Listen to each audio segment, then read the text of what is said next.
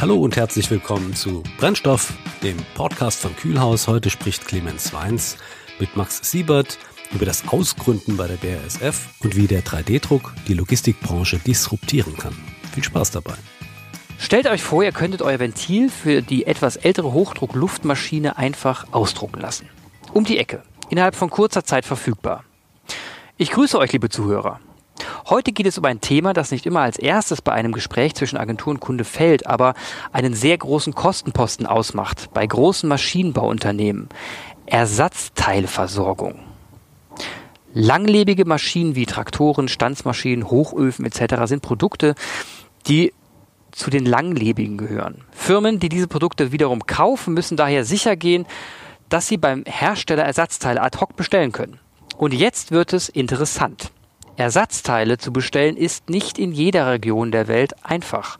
Es gibt Bereiche, die sind logistisch abgehängt, wodurch sich Ersatzteillieferungen stark verzögern können oder teilweise gar nicht ankommen. An diesem Punkt stehend hat sich Max Siebert, ehemals Head of Data Value bei, B bei der BASF, Gedanken gemacht und eine Produktidee entwickelt. Eine 3D-Druckplattform für industrielle Ersatzteile. Sie heißt Replik.io. Doch was es damit auf sich hat, das kann uns Max jetzt, Max jetzt selbst erzählen, denn er ist heute hier bei Kühlhaus. Hallo Max, ich grüße dich. Hallo Clemens, vielen Dank für die Einladung. Sitzt du bequem im Sessel? Ja, sehr Passt. bequem. Wunderbar, gut angekommen. Wir sitzen auf Abstand, liebe Zuhörer, Corona-konform. Kaffee ist eingeschenkt, beziehungsweise Tee. Max, Ja, ich habe das Gefühl, Daten, das beschäftigt so ein bisschen dein ganzes Leben. Ne? Das, geht, das zieht sich so ein bisschen wie ein roter Faden durch deine Geschichte. Deswegen würde mich die Geschichte mal gern sehr heiß interessieren. gerne. Also eigentlich vom, vom Hintergrund bin ich Chemiker. Also eigentlich erstmal per se auf den ersten Blick niemand, der mit digital oder äh, Daten zu tun hat. Aber andererseits, wenn man drüber nachdenkt, Forschung sind immer Daten. Das Einzige, was wir generieren als Forscher, waren Daten. Und damit haben wir relativ früh angefangen, hier auch in der Forschung bei der BASF. Dass man plötzlich Daten strukturiert kurzfristig bereitstellen musste, weil wir einen sehr dringenden Kundenauftrag hatten. Und ähm, das ging von dort immer weiter. Es war eine Elektronikindustrie, die ist sehr kurzlebig, die wollte sehr schnell, sehr strukturiert, sehr viele Daten haben und wir mussten uns damals also über Systeme überlegen, wie wir wirklich Daten reproduzierbar erzeugen können und eben auch ähm, so erzeugen können, dass wir zum Beispiel die üblichen Sachen machen können, wie Maschinenlernen, äh, maschinelles Lernen oder ähm, ja, künstliche Intelligenz mal drauf anwenden oder einfach eine simple Statistik. Und statistische Vergleichbarkeit war damals zum Beispiel ein Thema. Anschließend äh, wurde man darauf aufmerksam. Wir sind dann, ähm, wir haben als BASF dann irgendwann entschieden, wir wollen ja mal auch digitaler werden. Es gab dann das Team BASF 4.0 das also die digitale Transformation der BSF voranbringen sollte. Und dort bin ich dann hingewechselt und habe dann erstmal den Bereich ähm, unterstützt im Bereich äh, Scouting und äh, Technologieinnovation, äh, ähm, da im Bereich für die Forschung eben zu überlegen, welche digitalen Technologien äh, helfen uns denn, dass wir wirklich die Forschung besser machen in der BASF. Man muss sich immer vorstellen, ungefähr der durchschnittliche Zeitraum, ein chemisches Produkt zu entwickeln, dauert neun Jahre ähm, in der chemischen Industrie. Alles, was diese neun Jahre verkürzt, bringt sofort Geld. Ähm, und das war das Ziel.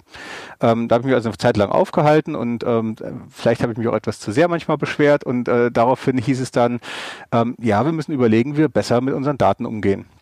Wir haben das damals Data to Value genannt. Ähm, Das war also ein, ein Projekt, wo wir gesagt haben, naja, wir müssen unsere Daten der BSF besser verfügbar machen und eigentlich vor allem müssen wir von ein paar Grundprinzipien abrücken, wie wir in der Vergangenheit hatten. Und das war, dass wir gesagt haben, die Daten kriegt nur derjenige, der sie wirklich braucht. Das war das sogenannte Need-to-Know-Prinzip. Wir haben das geändert, wir haben gesagt, wir machen ein Need-to-Share. Jeder kriegt die Daten, es sei denn, es gibt einen guten Grund, warum er sie nicht haben sollte. Ähm, Und das, sage ich mal, ist ein Prinzipienwechsel, wo du am Ende eigentlich Leuten viel mehr Daten an die Hand gibst. Wenn ich das tue, dann kommen natürlich jetzt ein paar wichtige Aspekte damit rein. Ähm, Datensicherheit, nach wie vor, klar, wir wollen unsere Daten ja nicht verlieren, aber auch Bequemlichkeit. Denn ich kann ja keine Excel-Tabellen durch die Gegend schicken, sondern die Leute mussten in der Lage sein, auf einer Plattform sich sehr bequem Daten anschauen zu können. Und auch nicht jeder von den Nutzern ist ja jetzt, sage ich mal, ein digitaler Experte, der äh, komplett ähm, maschinelle Lernalgorithmen programmieren kann, sondern er möchte einfach sich nur Daten ansehen.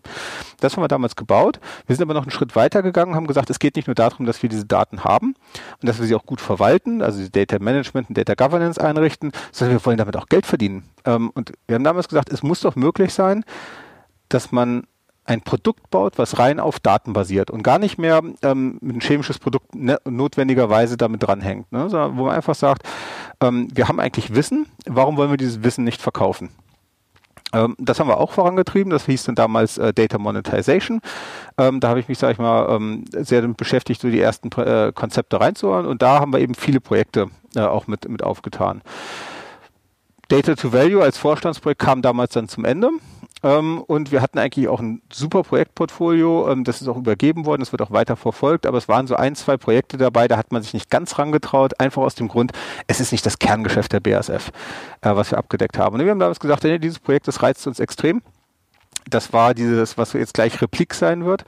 Ähm, das verfolgen wir weiter. Und äh, mit zwei Kollegen ähm, haben wir uns überlegt, wie machen wir das am besten. Und die BASF hat einen Inkubator, ähm, wo eben Mitarbeiter, sage ich mal, genau solche Projekte, die weiter vom Kerngeschäft sind, äh, weiterverfolgen können. Und äh, da sind wir jetzt und das Ziel ist eben dann am Ende die Ausgründung zu schaffen. Also ihr seid ein Spin-off von der BASF. Genau. Und ihr habt, äh, ihr habt ein, der, die BASF hat ein Starterzentrum in Mannheim. Wo genau ist das? In der Industriestraße, ähm, nah an der Friesenheimer Insel. Ah ja, genau. Und dort treffen sich jetzt die, diejenigen, die aber noch bei der BASF unter Vertrag stehen, aber die Freiheit bekommen haben, sich dort auszugründen, beziehungsweise jetzt Gründer zu sein innerhalb der BASF und dort quasi ein neues Unternehmen aufzubauen. Genau. Also es ist so, wir sind delegiert. Das heißt, wir gehören sozusagen offiziell nicht mehr der BASF SE an, sondern wir sind jetzt Teil, das nennt sich bei uns Chemovator GmbH. Ähm, wir haben allerdings ein Rückkehrrecht in die Firma, sollten die Sachen schiefgehen. Und haben jetzt zwei Jahre Zeit, dieses Unternehmen aufzubauen. Und das Ziel ist, eine investierbare Geschäftsidee äh, sozusagen am Ende hinzubekommen, wo eben auch externe Investoren sagen, jawohl, ähm, die haben Kunden, die haben ein gutes Konzept, in das Konzept möchten wir auch investieren. Ähm, und von dort an ist es dann eben, sind wir sozusagen danach auf uns gestellt, dieses Unternehmen dann weiterzutreiben. Aber wie geht die BSF denn da vor? Gibt es bei euch intern äh, Aufrufprogramme, dass man sagt, hey, gründet, wir finden das total klasse? Oder äh, macht das jeder von sich selbst heraus oder sagt, ich habe Bock zu gründen, wen kann ich jetzt ansprechen? Genau, also wir haben da ähm, so, so Programme, wo man sich da vorstellen kann. Das nennt sich dann Bootcamp oder ähm, es gibt dann auch irgendwann eine Pitch-Session, wo man seine Idee pitchen kann. Das wird dann evaluiert, eben nicht auch durch äh, nur BSF-Personal, sondern wir haben da externe Gründer mit drin, die da sozusagen als, als, als, als Jury ähm, fungieren. Und diese Jury am Ende entscheidet sozusagen, jawohl, das erscheint uns eine gute Idee und deswegen äh, könnt ihr hier gerne mitmachen, wenn ihr wollt. Und danach, und das ist eben wichtig, muss dieses Team, was sich gefunden hat, auch dort ähm, diese Idee weiterverfolgen. Man schmeißt quasi die Idee nicht über den Zaun, sondern das Wichtige ist eben, sag ich mal, dieses äh, eigenmotivierte Team am Ende zu haben. Jetzt muss ich doch ein bisschen nachbohren, was das betrifft. Und zwar, ihr habt, also das heißt, ihr, ihr habt, ihr findet euch in der BSF mit Kollegen zusammen. Mhm ich sag jetzt mal, Chemiker sind oft dabei, schätze ich mal. Richtig, ja. Ähm, hm. Jetzt ist ein Unternehmen, das man aufstellt und in der digitalen Welt jetzt braucht ein bisschen komplexer. Ne? Also das, mhm. das, heißt, es braucht ja nicht nur ein, ein, Kernprodukt, das sich monetarisieren lässt, sondern es braucht ja letzten Endes eine User Experience. Es braucht ja letzten Endes auch Leute, die vom Marketing etwas verstehen und so weiter und so fort. Wie macht ihr das denn? Wie seid ihr da mhm. aufgestellt? Also in, in unserem Fall von Replik war es relativ simpel, weil die Leute, die ähm, mit mir zusammen gründen, meine beiden äh, Kollegen, da haben wir den einen Kollegen, der im Prinzip äh, User Experience Manager war bei ähm, großen digitalen Unternehmen nahe äh, hier in der Rhein-Neckar-Region. Und der andere Kollege ähm, kommt ursprünglich aus dem Startup-Bereich und äh, ist ein Spezialist für digitales Marketing. Ähm, also von daher würde ich sagen, haben wir das Glück gehabt, dass wir einfach, sag ich mal, als Team sehr divers sind. Das heißt, wir haben die Kompetenzen quasi auch sehr viel im Team. Ähm, bei anderen Teams, was man dann über kurz oder lang äh, machen muss, ist einfach zu sagen, äh, wir müssen diese Kompetenzen einfach anstellen und an, an, an zukaufen. Ne? Das haben, das wurde auch mit anderen Teams gemacht, dass man dann eben gesagt hat, na gut, ähm, offensichtlich, wir haben hier äh, ein Skill Gap, ähm, das müssen wir jetzt äh, einkaufen. und die werden dann eben in das Team mit aufgenommen. Das klingt sehr pragmatisch. Genau. Jetzt ist die Frage, äh, wenn die BSF ausgründet und ähm, quasi ein Ökosystem um sich herum schafft, ähnlich wie es Otto auch macht oder andere, andere großen. Ähm, wie fließt das Wissen denn in die BSF zurück? Ähm oder soll das überhaupt zurückfließen in die BSF? Also ich, ich muss jetzt mal dazu sagen, auf der strategischen Seite, wie sich die BSF das vorstellt, da bin ich jetzt ja nicht drin, weil ich sozusagen Nutzer dieses Systems bin. Ähm, ich könnte mir eben gut vorstellen, auf der einen Seite, sage ich mal, hat man doch relativ viel Austausch überhaupt mit der Firma. Das heißt, ähm, die BSF lernt allein schon auch dadurch, dass wir, sage ich mal, mit äh, Kunden interagieren aus der BSF. Wir dürfen ja das gesamte BSF-Netzwerk mitverwenden. Das heißt, wir sprechen Kunden der BSF mit an. Wir benutzen, sage ich mal, natürlich auch ähm, Einheiten der BSF-Forschung oder die Rechtsabteilung und so weiter, dass die plötzlich auch lernen, oh, ähm, es gibt auch andere Wege, ähm, an Kunden ranzutreten, an Produktentwicklung zu machen, allein durch die Interaktion mit uns. Ähm, wir zum Beispiel, wir arbeiten sehr eng mit ähm, der äh, Einheit äh, 3D-Druck von der BSF zusammen. Das nennt sich, hat eine eigene, auch eine eigene ähm, Geschäftseinheit, die nennt sich 3D Printing Solutions. Und ähm, das ist ganz interessant, weil auf der einen Seite bringen Sie Kunden zu uns, auf der anderen Seite tun wir aber auch durch unser äh, Geschäftsmodell völlig neue Kunden zu denen bringen. Und das ist eben ein Geben und Nehmen. Ne? Ähm, natürlich sagen wir auch, wir sind offen, wir tauschen unsere Kunden auch mit euch aus. Und wenn wir eine Gelegenheit sehen, die für euch interessant ist, dann äh, geben, übergeben wir die. Und ähm, so funktioniert das eigentlich relativ gut. Was jetzt natürlich auch ein Vorteil ist, ähm, die BSF hat das Recht natürlich zu sagen, wow, ähm, das Startup gefällt uns so gut, wir nehmen das zurück. Das ist die, die Rechte des ersten Zugriffs hat die BSF immer. Das heißt, sollte jetzt irgendein Unternehmensbereich am Ende sagen, oh, das gefällt uns richtig gut, dann ähm, wird dieses äh, Spin-off eigentlich zurückgenommen in die BSF. Das ist möglich. Ähm, aber ich sag mal, der, der Default steht auf Ausgründen. Das heißt also, man hat eine sehr kurze Zeitfrist, äh, ähm, wo die äh, BSF selber sagen kann, halt stopp, ähm, wir integrieren das bei uns rein, ansonsten wird ausgegründet. Also es gibt quasi keine, ähm, es sollte eigentlich kein extra Erlaubnis geben, dass man ausgründet, sondern es wird eher nachgefragt, ob es zurückgenommen werden sollte. Wie viele, hab, habt ihr einen Überblick, wie viele bereits ausgegründet wurden in den letzten Jahren? Das, ähm, der Inkubator gibt es noch nicht sehr lange. Ne? Den gibt es jetzt erst seit zwei Jahren. Das heißt, wir stehen jetzt gerade am Anfang, die ersten äh, äh, Firmen auszugründen. Da, wenn ich mich jetzt nicht irre, gründen gerade zwei. Ähm, eins geht in die BSF zurück. Auch echt erfolgreich, muss man sagen. Also die, die haben sich wirklich äh, in den zwei Jahren wahnsinnig schnell zu einem Produkt gekommen. Ähm, das ist jetzt, sag ich mal, so die allererste Batch gewesen von den, ähm, von den Unternehmen. Ah ja, okay. Ähm, und jetzt, jetzt gehen wir mal so ein bisschen mehr auf eure Geschichte zurück und zwar auf replik.io. Mhm. Ähm, ich kann mir gut vorstellen, dass, also wenn ihr 3D-Druck anbietet, ja. dass bei BASF wahrscheinlich euer erster Kunde wäre für diese Plattform. Mhm. Sollte man meinen, genau. Ähm, ist überhaupt nicht der Fall, lustigerweise. Interessant. Warum eigentlich nicht? Ähm, erstmal die BSF hat einen eigenen 3D-Druck-Service. Mhm. Ähm, und die, was die BSF aktuell macht, sie druckt quasi ähm, speziell hergestellte Teile für ihre Reaktoren. Ähm, das kann die bestens allein, das kann die bestens ohne uns. Ähm, wo die BSF natürlich jetzt demnächst vielleicht einen Vorteil suchen wird, und da werden wir natürlich auch jetzt in Verhandlungen gehen, ist, wenn man sagt, na gut, diese, dieses Wissen und diese Teile könnten auch für andere interessant sein. Nehmen wir zum Beispiel mal an, ähm, bei uns sind sehr viele so Reaktoren äh, auf dem Werksgelände, da wird dann umgerührt. Und da haben wir äh, auch, sag ich mal, eigene ähm, Geometrien entwickelt, diese Rührer, dass die noch besser rühren. Und jetzt sagt man, ja gut, ähm, das gibt ja auch andere Firmen, die solche Rührer vielleicht auch brauchen. Und wir würden uns vielleicht auch wohlfühlen, die verkaufen zu wollen dann ähm, wäre eben jetzt eine Möglichkeit, dass wir sagen, gut, das Design ähm, übergeben wir an irgendeine 3D-Druckfirma, die das für jemanden herstellen möchte. Wir wollen natürlich sicherstellen, dass das nicht geklaut wird. Und dazu, da kommen wir ins Spiel, wir verschlüsseln dieses Design, schützen damit das geistige Eigentum. Und wenn ein Kunde ein oder zwei oder drei Teile kauft, dann wird eben eine Lizenz rausgegeben an die, das 3D-Druckbüro, was das ausdrucken soll. Ähm, und es kann genauso oft gedruckt werden, wie wir eben ähm, einen Kundenauftrag erhalten haben. Und danach sind diese Dateien nicht mehr nutzbar, also sie sind dann einfach quasi zerstört. Ähm, und damit kriegen wir als BSF in dem Fall ähm, eben immer so viel Geld äh, oder sag ich mal, immer eine garantierte Auszahlung pro Druck. Okay, jetzt müssen wir so ein bisschen mehr in eure Plattform einsteigen. Mhm. Ähm, um zu verstehen, was, was ihr wirklich, was das Revolutionäre oder das Disruptive an eurer Plattform ist, müssen wir jetzt müssen wir ja verstehen, dass ihr keine eigene 3D-Druckhalle habt, sondern ihr letzten Endes eine Plattform seid, die mhm. auf 3D-Druck herrscht, auf 3D-Druck-Anbieter zurückgreifen. Also ihr seid so ein Google für 3D-Druck quasi. Ne? Man geht auf eure genau. Plattform drauf und sucht sich seinen 3D-Drucker um die Ecke. Ist das richtig? Ja, fast, genau. Also ähm, wir haben bei uns folgende Möglichkeit. Normalerweise, was wir erstmal machen, wir sind, sag ich mal, ein dreiseitiger Marktplatz.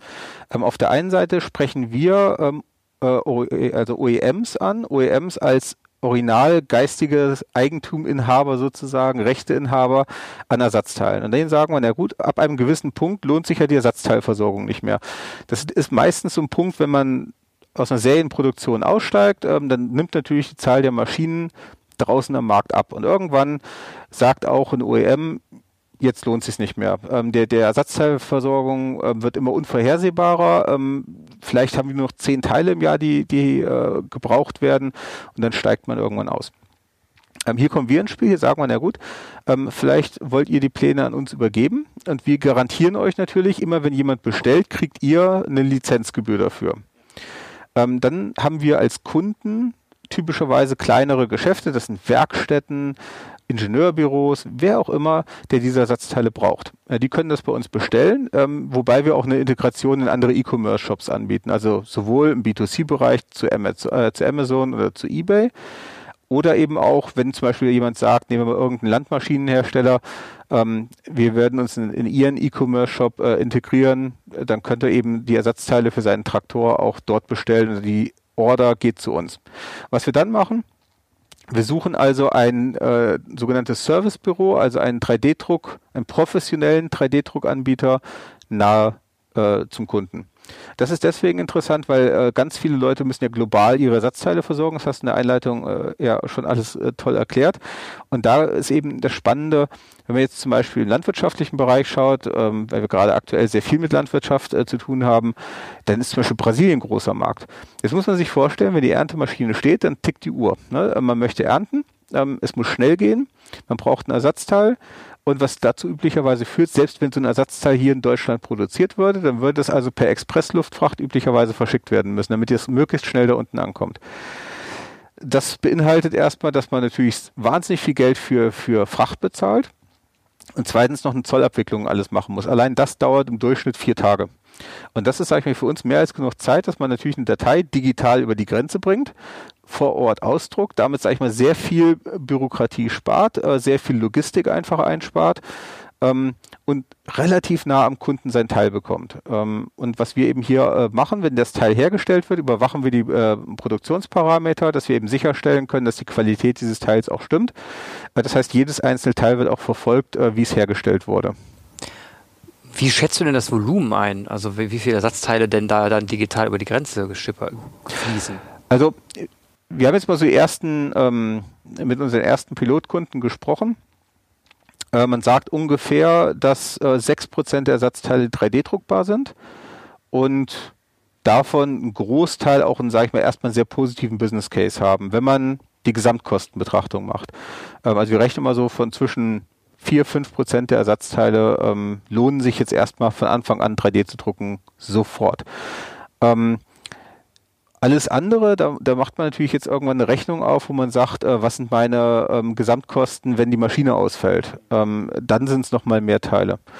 Jetzt muss man natürlich verstehen, ähm, dass so der Gesamtumsatz von so großen Unternehmen äh, mit ihrem äh, mit ihrem Ersatzteilgeschäft gute 20 Prozent des Umsatzes ausmacht. Ne? Und die, es ist ein sehr margenträchtiges Geschäft, deswegen machen das ja auch viele.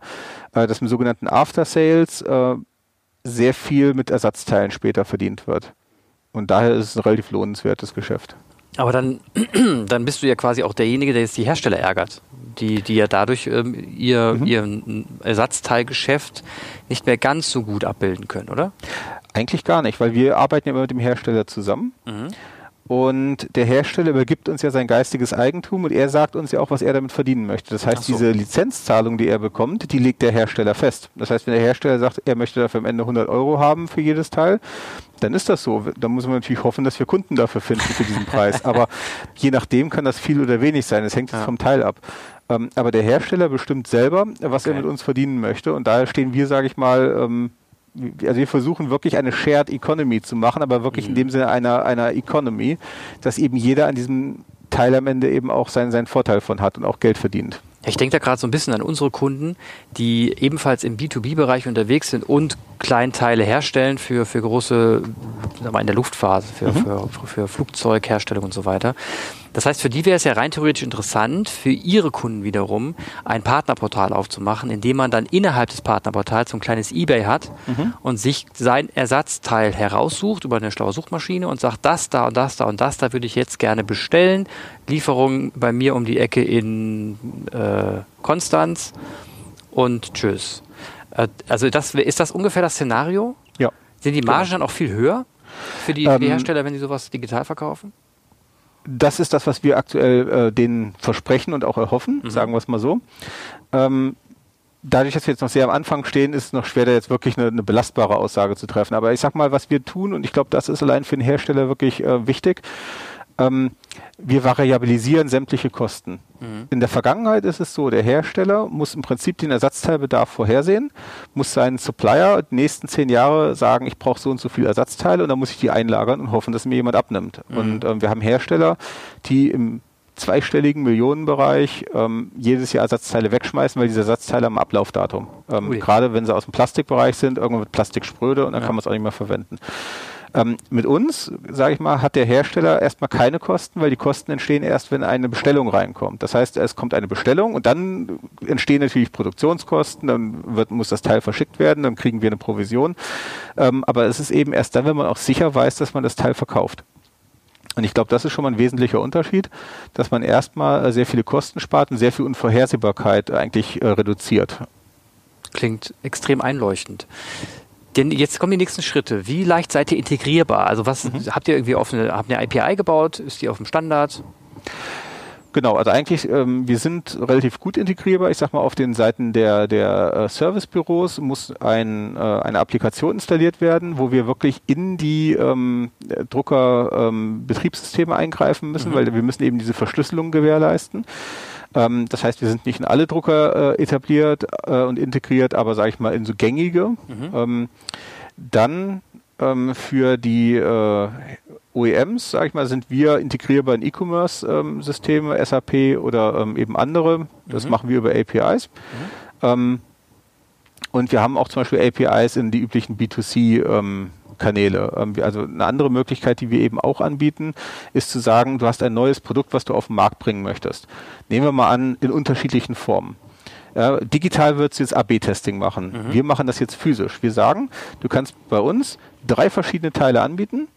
Ähm, wir bringen das nah an den Kunden ran über Amazon, eBay und andere Online-Kanäle, Mercateo, wenn es ein B2B-Bereich ist. Und jetzt schauen wir einfach mal, wer welches Teil bestellt.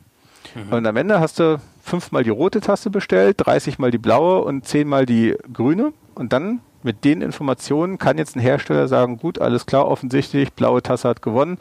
Die übernehmen wir in den regulären, Bestell äh, in den regulären Herstellprozess. Ähm, das heißt, auch hier gibt es einfache APIs, die wir dafür verwenden, dass der, ähm, dass der OEM, äh, sag ich mal, sich einfach ähm, an, an seine Kunden wenden kann.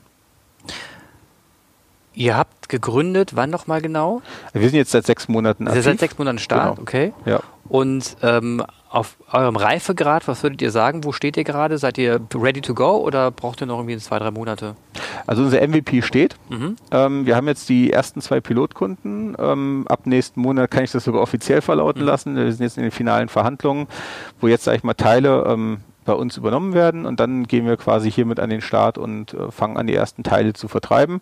Das ist jetzt erstmal in unserem jetzigen Stand ähm, beschränkt auf Europa. Mhm. Das heißt also, wir müssen dann auch in den nächsten Monaten äh, langsam daran denken, wie wir jetzt uns, sag ich mal, international aufstellen. Ähm, da werden wir mit Partnern arbeiten müssen, mhm. da bleibt gar keine andere Wahl. Ähm, aber ja, da haben wir, sag ich mal, auch durch das Netzwerk wiederum, was wir hier durch die Firma äh, BSF als Mutter haben, relativ gute Möglichkeiten, da hoffentlich relativ schnell zu skalieren. Also ihr steht in den Startlöchern, eure äh, Leitungen laufen heiß und ihr könnt euch äh, jetzt schon so weit positionieren, dass ihr sagt, okay, wir sind sprechfähig, wir können in den nächsten paar Monaten definitiv auch skalieren. Ähm, klingt nach einem vielversprechenden Geschäft klingt sehr spannend und innovativ ähm, und vor allem, was ich finde, sympathisch der heutigen Zeit gegenüber wegen der Nachhaltigkeit. Mhm. Was natürlich jetzt bestimmte Firmen nicht freuen wird. Die Lufthansa wird sich nicht darüber freuen, aber dafür eben andere.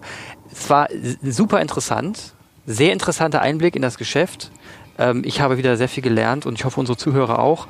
Vielen Dank, dass du heute da warst und äh, vielleicht auch ein nächstes Mal, wenn ihr dann etabliert seid und die ersten Kundennamen nennen dürft. Sehr gerne, das war mir eine Freude, Clemens. Vielen Dank. Danke Clemens und Max für dieses spannende Gespräch. Werft auch einen Blick auf die Show Notes, dort findet ihr alle weiterführenden Links zum Thema. Das war's wieder bei Brennstoff, dem Podcast von Kühlhaus. Falls ihr Feedback, Kritik oder Anregungen habt, schreibt einfach eine E-Mail an podcast.kühlhaus.com. Bis zum nächsten Mal.